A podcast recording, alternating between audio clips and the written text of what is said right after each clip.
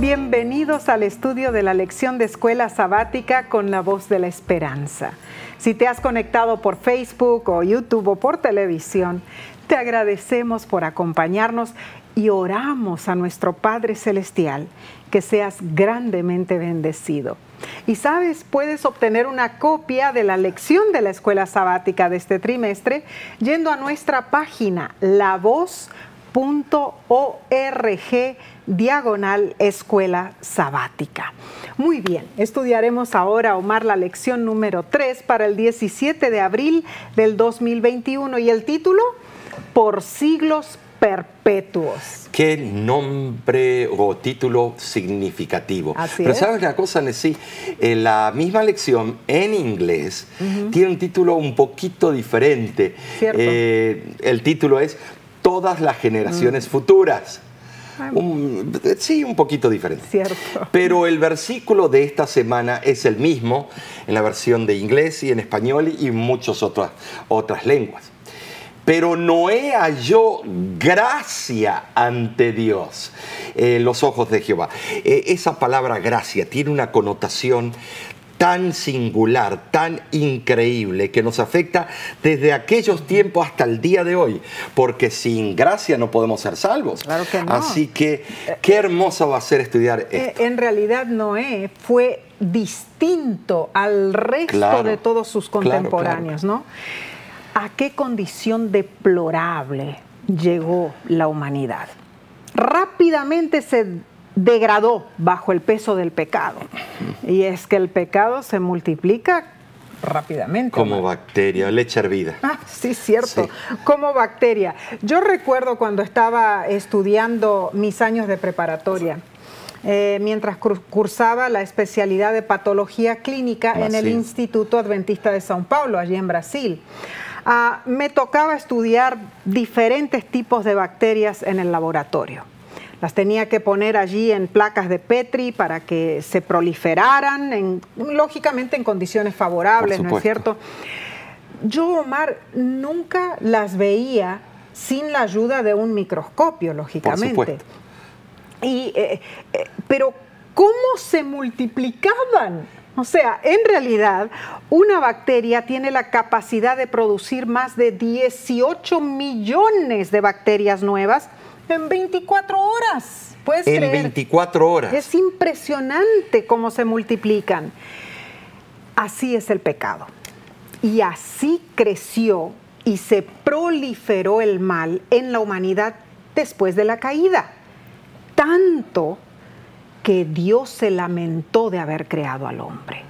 Dios se arrepintió Ah, pero el versículo dice que Noé halló gracia ante los ojos de Jehová. Entonces, a pesar de que Dios se había arrepentido de crear al hombre, la misericordia de Dios todavía estaba allí. Por supuesto, Nessie. Eh, la misericordia siempre está, hasta en los peores lugares que podamos visitar en la tierra. La misericordia de Dios va a estar en esos lugares que ninguno de nosotros le daríamos un centavo. Cierto. Ahora, ¿por qué eh, esto es tan importante? Eh, porque en esas palabras se ve la misericordia en medio de la ira. Claro. O sea, Dios se lamentó de haber hecho al hombre, pero las palabras Noé halló gracia indican que Dios prometió preservar y restaurar la humanidad. La palabra gracia aparece aquí por primera vez en las escrituras. O sea que es relevante esto.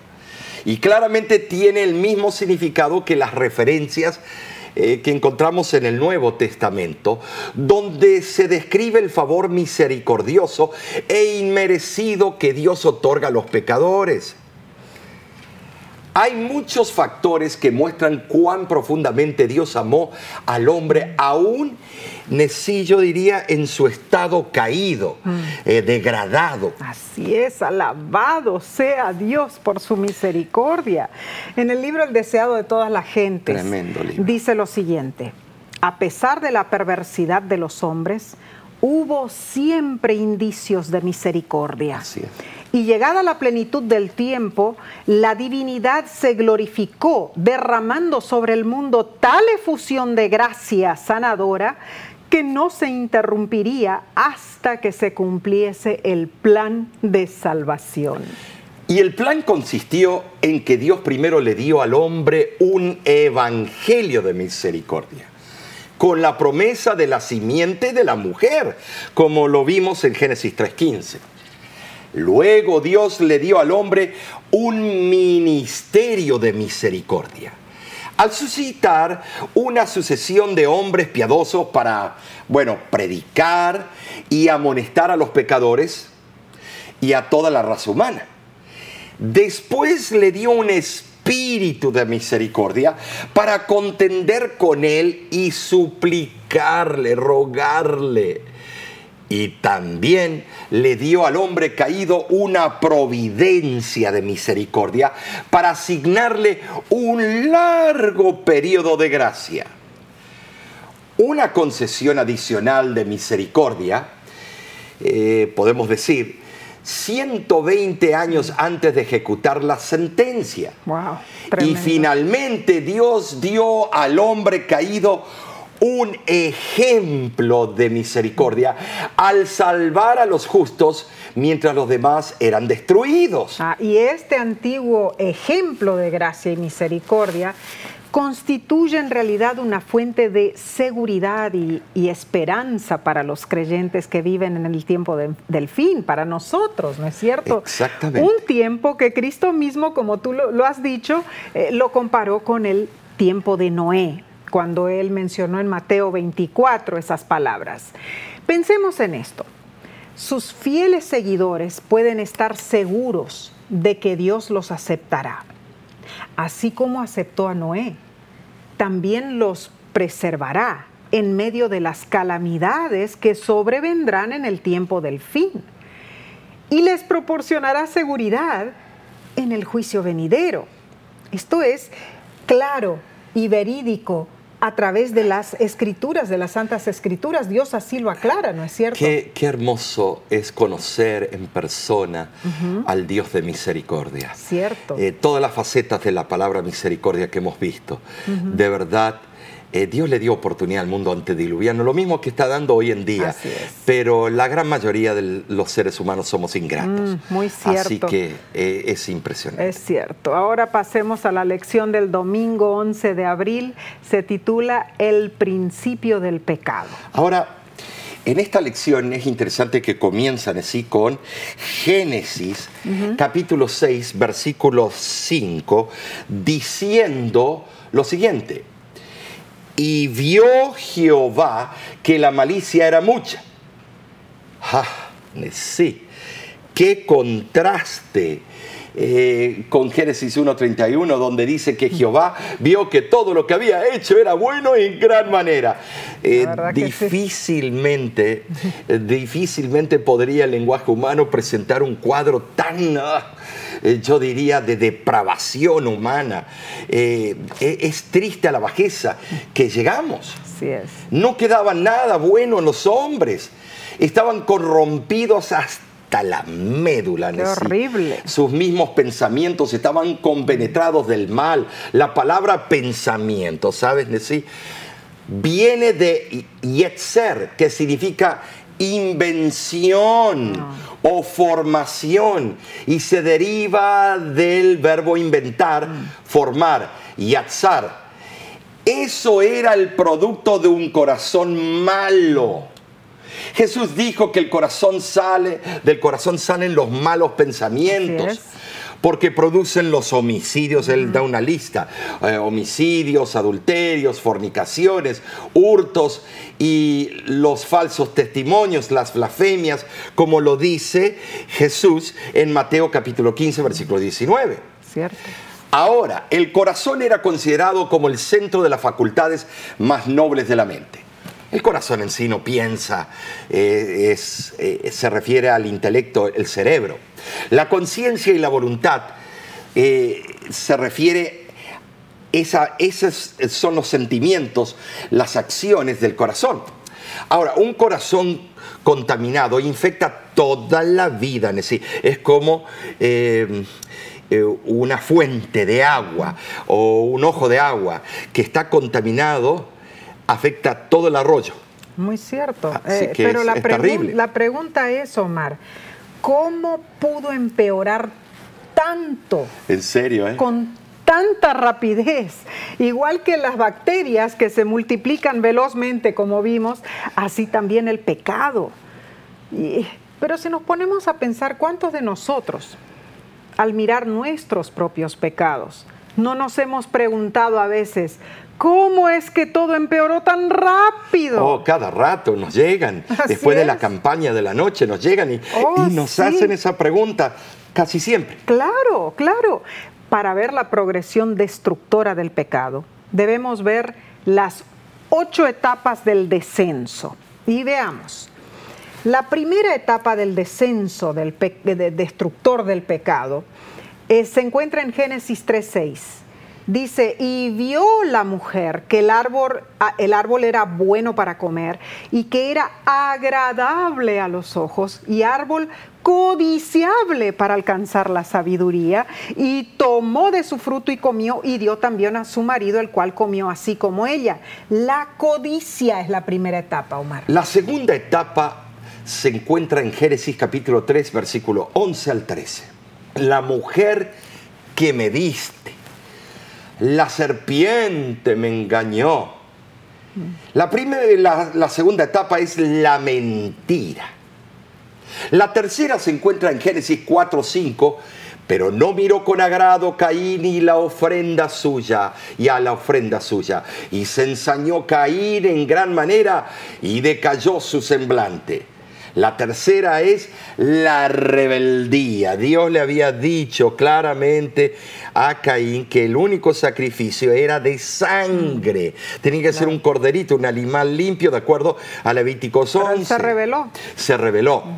La cuarta etapa de la caída de la raza humana se encuentra en Génesis capítulo 4, versículo 8. Y dijo Caín a su hermano Abel, qué impresionante salgamos al campo. Y aconteció que estando ellos en el campo, Caín se levantó contra su hermano Abel y lo mató. La cuarta etapa, el asesinato. Qué triste. Es una tristeza matar a su propio hermano. Horrible. Por favor, estábamos tan eh, años de haber salido del jardín del Edén sus padres y ya estaba asesinando. Terrible, terrible. La quinta etapa se encuentra en Génesis capítulo 4, versículo 19. Y Lamec tomó para sí dos mujeres. El nombre de la una fue Ada y el nombre de la otra Sila. Eh, esa etapa, la quinta etapa, es la poligamia, que algunos piensan ah, solamente en los países árabes y solamente hace mucho tiempo atrás. No, ¿cuántos casos tú y yo hemos tratado en las campañas evangelísticas de poligamia, estimados? Entonces, vamos a la sexta etapa. Génesis 4:23 dice, y dijo la Meca a sus mujeres, Ada y Zila, oíd mi voz mujeres de Lamec, escuchad mi dicho, que un varón mataré por mi herida y un joven por mi golpe. Esa etapa habla de la venganza. Esas fueron las etapas. Pero debo aclarar que las palabras hebreas empleadas aquí permiten la explicación de que Lamec había asesinado a uno o dos hombres por heridas que ellos le habían infligido, mm. con la inferencia de que estaba dispuesto a cometer tales actos otra vez si se presentaba la necesidad. Cierto. ¿Saben decir? Otra versión nos dice de la siguiente manera, se traduce de la siguiente manera, maté a un hombre por una herida que me hizo. Esa etapa es la venganza. Tremendo, y, nota que todas estas, estas etapas de la caída se glorifica en las películas del, eh, del mundo y del cine eh, de Hollywood. Eh, es impresionante la venganza, la poligamia, la fornicación. todo eso explicaste los primer, las primeras seis etapas, faltan dos más, las etapas de la progresión del descenso del pecado. La séptima está en Génesis capítulo capítulo 6, versículo 2. Dice, viendo los hijos de Dios que las hijas de los hombres eran hermosas, tomaron para sí mujeres escogiendo entre todas. Aquí vemos la fornicación. Y que lleva al adulterio. Claro que sí, claro que sí. Y la última etapa, el número 8, está en Génesis capítulo 6, versículos 5 y versículos 11 vio Jehová que la maldad de los hombres era mucha en la tierra y que todo designio de los pensamientos del corazón de ellos era de continuo solamente el mal. Y se corrompió la tierra delante de Dios y estaba la tierra llena de violencia. Aquí está la etapa de la concupiscencia, el oh, pecado terrible de la concupiscencia. Entonces, así de rápida fue la caída de la raza humana en realidad, algo terrible. Ah, no solamente rápida, sino astutamente maliciosa. Mm. No es una sorpresa que Dios odie el pecado, pero una cosa es cierta, tarde o temprano el pecado será erradicado. Un Dios justo y amoroso no puede permitirlo, no puede cohabitar con la perfección divina. Claramente dice Éxodo capítulo 34, versículos 6 y 7, dice, Jehová Dios compasivo, dice, y clemente, lento en, la, en iras y grande en misericordia y en fidelidad, que usa de misericordia hasta la milésima generación, que perdona la iniquidad, la transgresión y el pecado, pero que de ningún modo tendrá por inocente al rebelde. Así es, sí, así es. Eh, no podemos jugar con Dios, tomarle el pelo, como se dice. El poder y la autoridad del gobierno de Dios vencerá la rebelión. Amén, ¿no es cierto? Sí. Y ojalá que eh, sea pronto. Pronto. Sin embargo, su justicia está en perfecta armonía con su carácter, pues es un Dios misericordioso, paciente y benévolo, que anhela salvar a los pecadores que se arrepienten de sí. Amén, maravilloso amor de Dios. Él nos ama a pesar de ser pecadores y desea que hagamos paz con Él. Dios anhela salvar a todos los que acudamos a Él. Somos preciosos a la vista de nuestro Padre Celestial. Mantengamos esto en mente.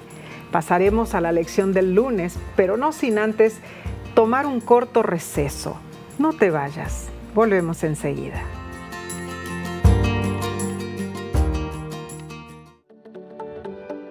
En nuestra aplicación puedes encontrar más contenido como este que te ayudará en tu vida espiritual. Lo puedes descargar visitando nuestra página web lavoz.org.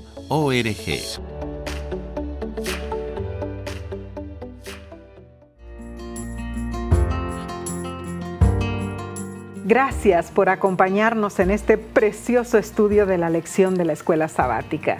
Estamos en el día lunes 12 de abril y esta parte se titula El hombre Noé.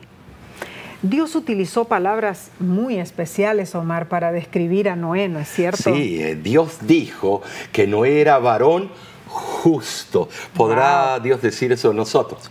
Perfecto. Y que con Dios caminó. Ah, Pero tenemos que notar que por muy perfecto y justo que fuera Noé, aún así era un pecador que necesitaba la gracia y el favor inmerecido de Dios. Por ejemplo, cuando salieron del arca, Noé se emborrachó. Mm.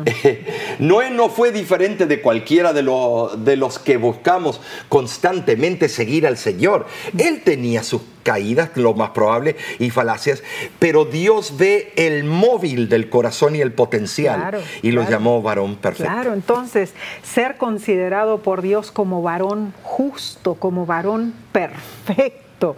Y dice que caminó con Dios. Ay, qué hermoso cierto? Ah, cuando yo estudiaba en la universidad, Omar, mi profesor de antropología llegó una vez a la clase y estaba vestido de uniforme militar. Nos llamó la atención eso. Ah, y empezó a caminar en forma estoica y nos preguntó, ¿quién creen ustedes que soy? Y nosotros quedamos, bueno, ¿qué le vamos a contestar? Y bueno, uno levantó la mano y dijo, ¿un soldado militar, profesor? Y él nos preguntó, ¿y cómo lo saben? Bueno, le dijo el estudiante, eh, por su uniforme y por su manera de caminar. Quedamos todos impactados con el profesor que venía vestido de esa manera, pero su manera de caminar era la que decía lo que él era en realidad. Así es. Era su vestimenta y su forma de cómo él estaba caminando. Es así con nosotros los cristianos. Es una proyección. Claro.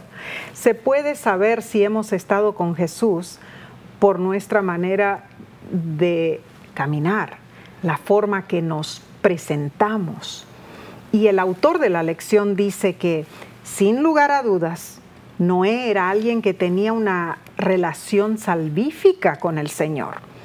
Era alguien con quien Dios podía trabajar, alguien que lo escuchaba, le era obediente y confiaba en él.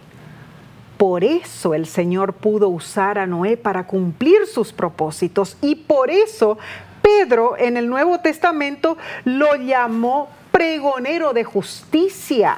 Segunda de Pedro 2.5.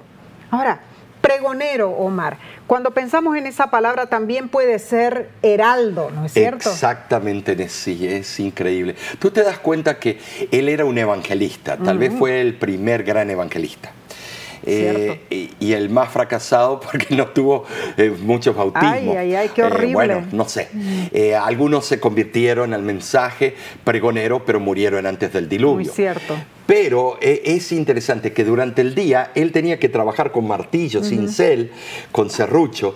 Imagínate las manos agrietadas, eh, ahora con la piel dura mm, del, los callos. Los callos. Eh, eh, te das cuenta, sí, los golpes de martillo, habrá martillado, ¿y cuántas veces se habrá dado en los dedos? Qué horrible. Y todavía alegremente en la noche tenía que predicar o en el atardecer. Tremendo. Desde la antigüedad el oficio de pregonero o crux en el hebreo era sagrado y su persona inviolable, pues se consideraba que estaba bajo la protección inmediata eh, de los dioses. Así creían, ¿no? Noé fue el heraldo o pregonero de justicia del Señor. Él proclamó el mensaje de la justicia de Dios predicando a todos esos antediluvianos. Así es. Eh, así lo dice el historiador Josefo en, el libro Antigüedades. Eh, también ese libro registra que la tradición judía asegura que Noé trató de persuadir a sus contemporáneos de diferentes formas para que mejoraran sus vidas. Dios utilizó a Noé para advertir a esa civilización antigua sobre su plan de limpiar al mundo de la impureza. Ahora la pregunta es, ¿y por qué Dios eligió a Noé? Génesis 6, 8 nos dice, claramente nos dice, Noé halló gracia, gracia ante los ojos de Jehová, dice. Y así como Dios sostuvo a su testigo fiel Noé, él no olvidará a sus fieles seguidores que vivimos eh, en estos tiempos, en sí, en el fin del fin de los tiempos. Muy cierto, Omar, pero debemos considerar entonces nuestra propia vida. Claro. Y preguntarnos lo siguiente, ¿podría decirse de nosotros que somos como Noé, justos, perfectos y que caminamos con Dios? Bien lo advierte Efesios 5:15, mirad pues con diligencia cómo andéis. esa es nuestra responsabilidad delante de Dios, ¿no es cierto? Pero sigamos, Omar, eh, con esta importante y emocionante lección. El día martes 13 de abril nos presenta el pacto con Noé. Creo que estamos profundizando un poquito la introducción de la semana pasada. Los pactos en diferentes eras o tiempos escatológicos. Claro, claro. Ahora, en Génesis 6, 18 dice, mas estableceré mi pacto contigo y entrarás en el arca tú tus hijos, tu mujer y las mujeres de tus hijos contigo. Te das cuenta, Nesí, en este versículo vemos la base del pacto que Dios hace con la raza humana. Es un acuerdo entre Dios y la humanidad. Eh, yo no sé si se merecían eh, los hijos y sus esposas entrar en el arca de Noé. No sabemos. Yo no sé, pero eh, el remanente en sí, el linaje de Noé tenía que entrar. Y pues gracias a eso que estamos todos nosotros vivos. Muy cierto. Ahora, este es el primer convenio registrado entre Dios y Noé. Al concluir un pacto con Noé, Dios fortaleció la confianza de ese varón justo en la seguridad del cuidado divino sin importar lo que ocurriera, Noé ya sabía que él y sus descendientes estarían a salvo. Wow, me gusta, Omar. Oh, eso es tremendo. ¿Cómo lo has explicado? Así que los padres tenemos la influencia eh, para llevar a nuestros hijos a la salvación. Claro, claro. Eh, eh, la promesa de Dios incluía aún a los hijos de Noé. Pensemos en esto, a los hijos de Noé que no habían nacido y a sus esposas que tampoco habían nacido. Claro, porque al principio de, la vida de Noé no estaba todavía la descendencia, pero Noé ya sabía lo que iba a acontecer. Claro, cuando Dios le dio esa promesa a Noé, él todavía no tenía hijos. Pues dice la Biblia que él engendró a sus tres hijos a los 500 años de, después de los 500 años de edad. Eso lo dice en Génesis 5:32. Así es. Dios le dio la promesa cuando él tenía 480 años. Y sabemos, de acuerdo a Génesis 7:6, que Noé tenía 600 años de edad cuando vino el diluvio. Entonces, la fe de Noé se demuestra por el hecho de que después de haber sido advertido por Dios que una gran inundación vendría, él hizo preparaciones prácticas para algo que él aún no veía. Noé tenía un motivo a construir el arca. ¿Por qué lo hizo? Fue el temor reverente a Dios que lo impactó. ¿Te, das cuenta, Messi, de que Seth, eh, eh, uno de los hijos de Noé, vivió después del diluvio un buen tiempo y él contaba lo que pasó y mm. vio y la predicación de su padre y hasta Abraham conoció al hijo de Noé. Tremendo. Entonces eh, hay, hay, un seguimiento, un plan de seguimiento de parte de Dios. El hijo mayor de Noé ya habría tenido bueno. 120 años. Sí, e, es, increíble. y cuando, llega, a encontrarse con Abraham y mm. todo, ya, ya era un hombre anciano. Claro. Ahora, debemos entender que la historia de Noé y el diluvio demuestra tanto juicio como salvación, mm. sí. Las dos cosas. Dios es un Dios de juicio justo, quien debe castigar el pecado, pero más maravillosamente, Él es un Dios que ha proveído un camino para escapar su juicio. Escapar no por la tangente, de frente. De frente. Lo hizo por Noé, por medio del arca. Ahora, cuando Dios le dijo que debían entrar en el arca, había una acción que se debía llevar a cabo.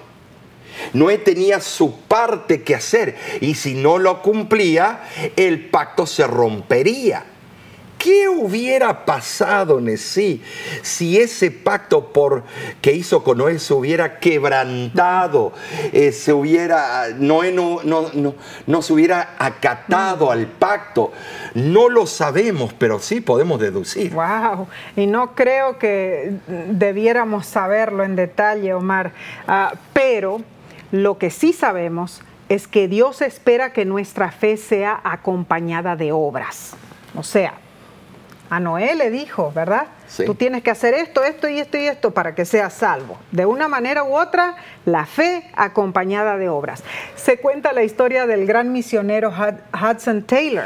Que eh, Bautista es un gran pensador de los bautistas Sí, del sur. claro, él en el siglo XIX dice que se fue a China y viajó en un, en un barco ah, de velas.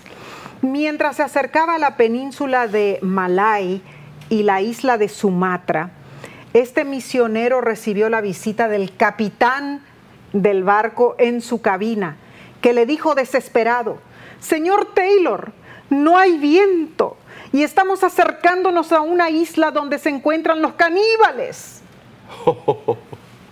¿Qué puedo hacer? preguntó el señor Taylor.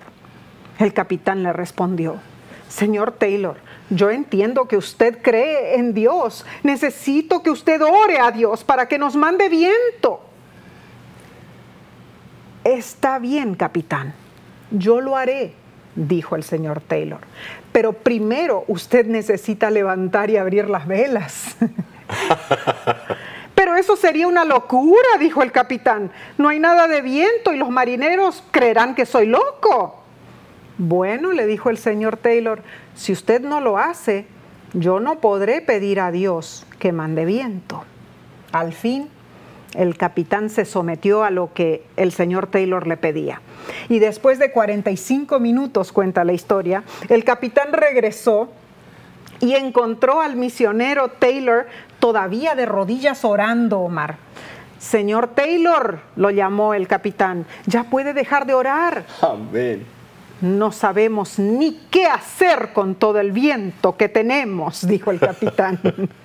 Esto es cierto, lo cierto es que el pacto de Dios con Noé no estipulaba solamente que creyera en Dios, sino también en actuar, ¿no es cierto? Eh, es, es algo impresionante. Ese relato nos muestra, e- él, fue un gran eh, eh, predicador, misionero alrededor del mundo, así como lo fue David Livingstone, eh, lo fueron otros que fueron a predicar con una fe, Valientes. arriesgaron sus vidas, agarraron malaria, fiebre, amarilla, lo que sea, pero... ese era el fervor, valientes en la fe. Así fue Noé, así eh, fue Abraham, eh, Abraham, eh, así fueron grandes patriarcas de la Biblia como Gedeón, Nesí. Mm, no nos podemos olvidar de él. Ahora, Nesí, el autor de la lección, nos formula varias preguntas. Dios dice que es mi pacto, Nesí. Bueno, ¿qué nos dice esto sobre la naturaleza básica del pacto? ¿Qué diferencia habría en nuestro concepto del pacto si el Señor lo hubiera llamado nuestro pacto? Interesante esto porque un pacto siempre se hace entre dos entidades. Veamos entonces lo que la lección hace hincapié. Número uno, al establecer mi pacto con Noé, Dios muestra nuevamente su gracia. Número dos, muestra que está dispuesto a tomar la iniciativa para salvar a los seres humanos de los resultados de sus pecados. Amén. Y Nesí, en resumen, el número tres. Este pacto no debe verse como una especie de unión entre iguales Jamás. en la que cada socio del pacto depende del otro. Este es pacto de Dios, Amén. como Él lo afirmó, mi pacto. No te alardes, no te creas mucho la divina pomada, hijo. Es mi pacto, yo te estoy dando todo, tú no me puedes dar nada. Lo único que puedes dar, tu voluntad en mis manos. Debemos entonces citar al autor de la lección, Omar, cuando escribió lo siguiente. Así. Podríamos decir que Dios se beneficia del pacto, pero solo en un sentido radicalmente diferente del que lo hacen los seres humanos. Él se beneficia porque aquellos a quienes ama recibirán la vida eterna, una satisfacción no pequeña para el Señor. Entonces la verdad, Omar, es que debemos vivir en la dimensión de la fe y bajo la fe. Amén. Ahora, eh, eh, es importante, Omar, que tomemos esto bien en serio, porque vivir por la fe y bajo la fe, eh, ah, está lindo decirlo, ¿no es cierto? Sí, de la boca para afuera. Pero es profundo el pensamiento. Claro, porque tiene que nacer de la parte, como dice en el Antiguo Testamento, del corazón, de los sentimientos y además del intelecto. Y poner en práctica lo que Dios quiere que pongamos en práctica. Claro, no estar de rezongones, no estar eh, eh, quejándonos todo el tiempo, no, Señor, ¿por qué me pides esto? claro que no. No, no, no, pero esta lección sigue, sí, es emocionante, eh, es una lección que mientras más tú y yo la hemos estudiado, más nos impacta. Amén, amén, así que pasaremos al día miércoles. Pero antes haremos una corta pausa. Volvemos enseguida, no te vayas.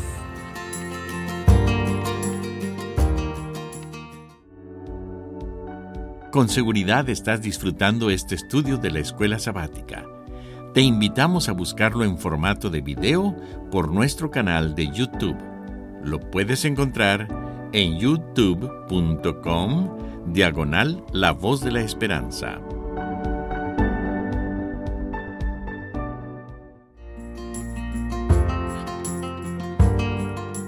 Muchas gracias por acompañarnos en el estudio de la lección de escuela sabática. Estamos en el día miércoles 14 de abril y lleva por título La señal del arco iris. Hay pocas bellezas oh, tan perfectas como ver un arco iris después de una tormenta, ¿no es cierto? Así es. Y bien lo dijo el poeta venezolano Alejandro Díaz, Díaz Valero prisma de bellos encantos, franja multicolor. Te miro y nunca me canso, eres obra del Creador. Ay, ay, ay, tremendo, ¿no es cierto? Yo no soy muy poeta, soy hijo de una poeta. Así es. Pero eh, no, no, no, nací con ese talento. A veces escribo algunas rimas, pero es para reírnos. Ahora, eh, yo veo en el arco iris, eh, además de ser una belleza atmosférica, eh, su significado es esperanza, no el significado que los hombres le están dando en los tiempos contemporáneos, sino es esperanza, paz. El versículo clave de este día está en Génesis capítulo 9, ¿sí? Capítulo 9, versículo 12 y 13. Y dijo Dios, cuando se presenta así es algo impresionante. Y dijo Dios, esta es la señal del pacto que yo establezco entre mí y vosotros y todo ser viviente que está con vosotros por siglos perpetuos.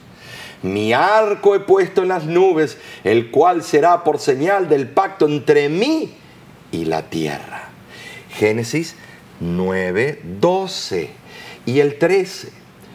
¿Por qué ¿Dijo Dios que el arco iris sería una señal?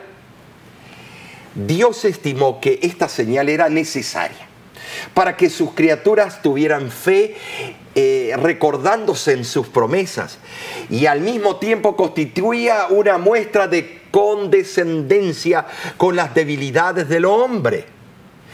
Sabes, los seres humanos buscamos señales, constantemente señales, y Dios las ha proporcionado en su misericordia y bondad dentro de ciertos parámetros o límites. En verdad, Él desea que sus seguidores retengan la fe, su fe y crean en Él, aun cuando no haya señales eh, que los guíen. Eh, recuérdate que los, los judíos le preguntaron a Cristo cuando estaba aquí eh, en, su ministerio, muéstranos una señal. Y él los llamó de hipócritas. Bien, quieren una señal, pero la única señal, la señal de Jonás. tremendo, tremendo. Cuando pensamos en el hecho de que el Creador tuvo que destruir su maravillosa creación, eso debe haber sido una experiencia horrible. O sea, hablando desde un punto de vista humano, ¿no? Después del traumático evento del diluvio, sin duda, Noé y su familia estaban preocupados de que volvería a suceder. Y para tranquilizarlos, Dios le dio la promesa del arco iris, que serviría como recordatorio del pacto de Dios. Es interesante, Omar, que Dios en realidad dice que este pacto fue entre Él y todas las criaturas de la tierra. O sea, todo ser viviente, dice el versículo, ¿no es cierto? Aquí vemos que además de preservar la vida humana en el arca, Dios mostró también que su preocupación va más allá del ser humano, porque salvó a los animales también, ¿no es cierto? Impresionante. El arco iris confirmó el amor de Dios. El libro Historia de la Redención describe la importancia del arco iris y dice: Qué compasión con el hombre falible fue poner el hermoso y multicolor arco iris en las nubes como prueba del pacto del gran Dios con el hombre. Ese símbolo que aparece en las nubes debe confirmar la fe de todos y afianzar su confianza en Dios, pues es una prueba de la misericordia y la bondad divinas hacia el hombre y que aunque el Señor se vio obligado a destruir la tierra por medio del diluvio, su misericordia sigue envolviendo el planeta. Dios dijo que se acordaría del hombre cuando viera el arco iris en las nubes. Ahora, ¿te acuerdas, Nessie, cuando fuimos de viaje a Kauai, en el estado de Hawái, en Estados Unidos? Y fuimos a escalar eh, ciertos eh, lugares y a ver la, fauna, la flora. ¡Ay, no! ¡Qué hermoso! Eh, se llama la isla de los arcoíris, porque como llueve tanto en algunas partes, es tan, tanto el verdor, todo, que constantemente había arcoíris y no, no nos cansamos. Vimos uno y parábamos a sacar fotos. Venía el próximo y parábamos a sacar fotos. Todos los días había arco Todos los días había un arco iris, todas las tardes, y estábamos como si no habíamos visto uno y, acabamos de ver un montón. Son preciosos. El arco iris inspira. Es. es. un fenómeno físico natural, es un símbolo adecuado, no lo que el hombre lo aplica, sino lo que Dios lo aplicó y le dio su significado. Nos dice el comentario bíblico adventista que el establecimiento del arco iris como una señal de la promesa de que no habría nunca más eh, otro diluvio presupone que el arco iris apareció entonces por primera vez en las nubes. Esta es una indicación más de que no había llovido antes del diluvio. El arco iris es producido por la refracción y la reflexión de la luz del sol a través de las gotas de agua en suspensión. Por lo tanto, es cierto lo que la Biblia decía, que no había llovido antes del diluvio. Muy cierto. Pero hay algo que debemos mencionar, siendo que las condiciones climáticas serían diferentes después del diluvio y que en la mayoría de las partes del mundo, mundo las lluvias tomarían el lugar del anterior y benéfico rocío para humedecer la tierra. Convenía que Dios utilizara algún medio para aquietar los temores de los hombres cada vez que comenzara a llover. Así es, Omar, si no estaríamos todos corriendo a Corriendo y buscando el monte Everest. Cada vez que caiga una gota de lluvia, ¿no? Ahora, Juan vio en visión un arco iris que rodea el trono de Dios. Así dice Apocalipsis 4, versículo 3. Nosotros contemplamos el arco iris para recordar la promesa de Dios. Pero Dios mismo lo contempla en su trono para recordar y cumplir su promesa para con nosotros. En verdad, en el arco iris convergen la fe y la confianza del hombre con la fidelidad y la inmutabilidad de Dios. ¿Por qué digo esto? La luz santa que emana del sol de justicia, Cristo Jesús, tal como se ve por el ojo de la fe, a través del prisma de las experiencias de la vida, eh, revela la belleza del carácter justo de Dios. Ahora, Nesí, eso es algo precioso. hermoso eh, pensamiento. Porque eh, si tú te das cuenta, cuando contemplamos el sol de justicia, y cómo refleja sus colores bellos de la salvación, la redención. Mm. Ah, todo lo que hizo por nosotros, la verdad que Él es el sol de justicia y su arco iris Amén. decora su semblante. Amén, amén. Y la lección nos hace meditar ah, cuando nos dice que este pacto no se presenta con obligaciones específicas de lo que nos toca a nosotros. Sabemos que la parte de Dios, por supuesto, es no destruir nunca más el mundo con un diluvio, pero conociendo lo que simboliza el arco iris, ¿cómo podría influir sobre nosotros para vivir en obediencia al Señor? En otras palabras, ¿hay obligaciones implícitas de nuestra parte cuando miramos al cielo y vemos ese arco iris? Si pensamos en el contexto en el que se dio el arco iris, podemos aprender muchas lecciones prácticas para nuestra vida. Entonces, Omar, pasemos a la lección del jueves 15 de abril, que se titula Quedó solamente Noé. Ay, ay, ay, qué soledad eso, Mm. sí.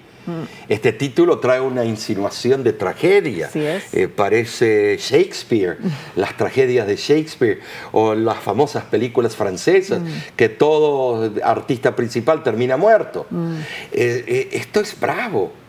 Tiene connotaciones tan trágicas que nos hace reflexionar sobre cuánto ha tenido que hacer Dios para con aquellos a quienes ama, aquellos que se niegan a aceptar su oferta de vida. Y esto es relevante. Muy relevante. Esto es impresionante.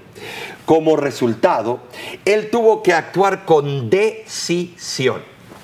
Ahora, Voy a leerles de Génesis capítulo 7, versículo 23. Y dice así, y así fue destruido todo ser que vivía sobre la faz de la tierra, desde el hombre hasta la bestia, los reptiles y las aves del cielo, y fueron raídos de la tierra, y quedó solamente Noé y los que con él estaban en el arca. Es interesante notar, sí, que en estos versículos se muestran todos los animales que fueron destruidos. Pero no se menciona los peces. No. Los peces no, no podían dos ballenas ir de dos en dos entrando en el arca. No, Bueno, ya estaban en el agua. Eh, estaban en el agua. Este versículo usa la palabra quedó. Proviene de la raíz que transmite la idea de un remanente, una palabra muy relevante porque en el tiempo del fin ese es el, el grupo que será salvo. Claro. Entonces el concepto del remanente en la Biblia es importante porque eh, para ser parte de ese remanente no es la membresía de una iglesia que te salva, sino las características es tienen la paciencia, es, son santos, guardan los mandamientos y tienen la fe de Jesús, Apocalipsis 14, 12. Claro que sí. El autor de la lección menciona tres ejemplos del uso de esta importantísima palabra remanente en el Antiguo Testamento. En primer lugar, Génesis 45, 7. Dios me envió delante de ustedes para preservarles un remanente en la tierra y para guardarlos con vida mediante una gran liberación. Número 2. Isaías 4:3. Y acontecerá que el que quedare en Sión y el que fuere dejado en Jerusalén será llamado santo. Y número 3, Isaías 11:11. Asimismo acontecerá en aquel tiempo que Jehová alzará otra vez su mano para recobrar el remanente de su pueblo que aún quede. Como leíste en sí, es, es tremendo. En Génesis 45, 7, eh, vemos el énfasis que se hace a este concepto de remanente, cuando explica la experiencia y resultados de la vida de José. Eh, podemos ver cómo él repitió su acerto de que era Dios quien lo había enviado a Egipto con un propósito definido. Habló, por supuesto, proféticamente de que Dios lo había llevado a Egipto a fin de preservar mediante él a la familia designada a convertirse en el pueblo escogido de Dios, el remanente. Messi. Muy cierto. Ahora, eh, me pareció muy curioso eh, que en la lección, en la parte del viernes, ah, se presenta también el registro de Gigamesh. El famoso soberano y héroe de la mitología mesopotámica, quien describió el mundo antediluviano de la siguiente manera. En aquellos días el mundo bullía, la gente se multiplicaba, el mundo bramaba como un toro salvaje y el gran Dios se enardeció con el clamor. Enlil oyó el clamor y les dijo a los dioses del concilio, el alboroto de la humanidad es intolerable y ya no es posible dormir debido a Babel. Así que los dioses acordaron exterminar al hombre.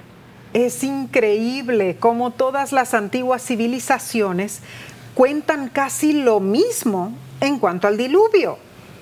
O sea, demasiada coincidencia que todas estas civilizaciones se pongan de acuerdo cuando algunas ni siquiera se conocían entre sí.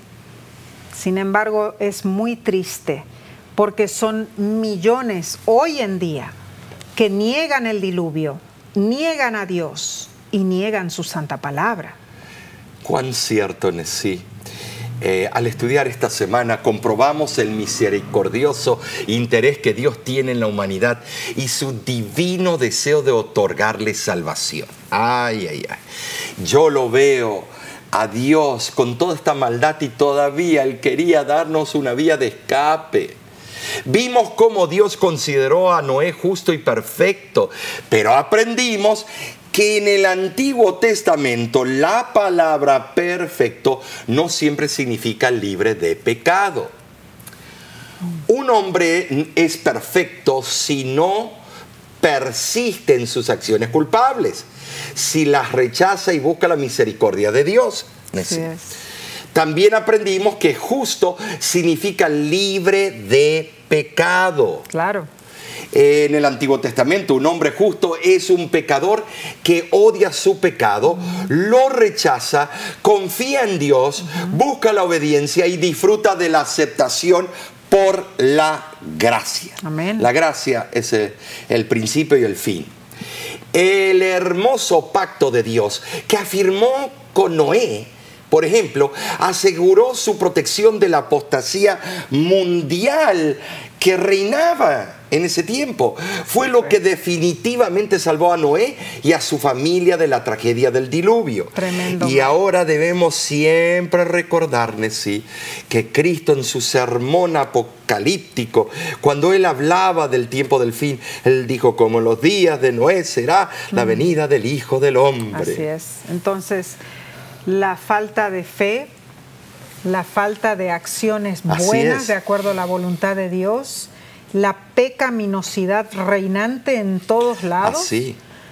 Quitaron su, sus ojos del Creador. Y eso es lo que está pasando hoy día. Claro. ¿No es cierto? Es, interesante que eh, dicen, pero antes no había libros, o sea que era de boca en boca, entonces se perdió ese fervor del creador y del jardín del Edén. Mm. Pero hoy que tenemos libros, somos peores. Libros, internet y qué Oh, la red social, podemos entrar y ver la opinión de todos los teólogos habidos por haber del mundo. Podemos deducir, sacar materiales de la arqueología.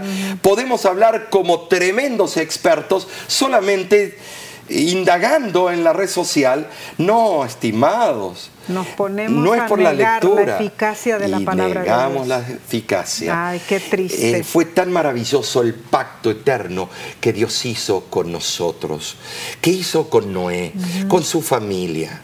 Luego más adelante veremos otras eh, etapas de los pactos que Dios hizo a través de la historia y las generaciones, como el título en inglés de esta lección nos dice.